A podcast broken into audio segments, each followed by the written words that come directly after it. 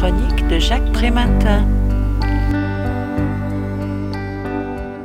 Action politique sous tutelle économique, démocratie grignotée par le marché, solidarité congédiée au profit du chacun pour soi, l'action sociale est en train d'échapper aux ambitions de ses promoteurs.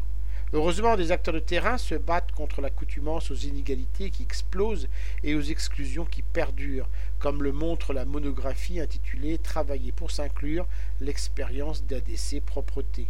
ADC Propreté intervient pour 50% auprès des HLM, pour 33% dans des bureaux et pour 10% auprès d'hôpitaux. Cette entreprise d'insertion a réussi à atteindre un niveau d'efficience égal ou supérieur à ses concurrents privés. Mais ce qui compte avant tout, c'est de faire fonctionner une institution capacitante, apprenante, qui participe à produire plus de justice sociale et cherche à trouver l'équilibre entre la performance économique et la mission sociale, entre l'insertion et l'épanouissement individuel et les résultats financiers.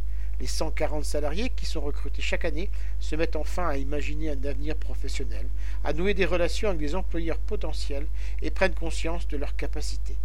Certes, la masse salariale est de 22% supérieure à la moyenne du fait du poids de l'encadrement, mais au final, la société économise près de 15 000 euros par salarié par an en évitant tous les coûts directs et indirects du chômage.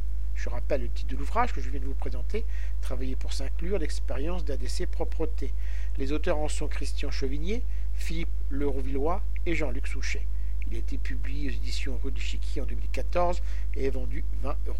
Vous pouvez retrouver le texte de cette critique dans le numéro 1114 de Lien Social. Je vous dis à très bientôt.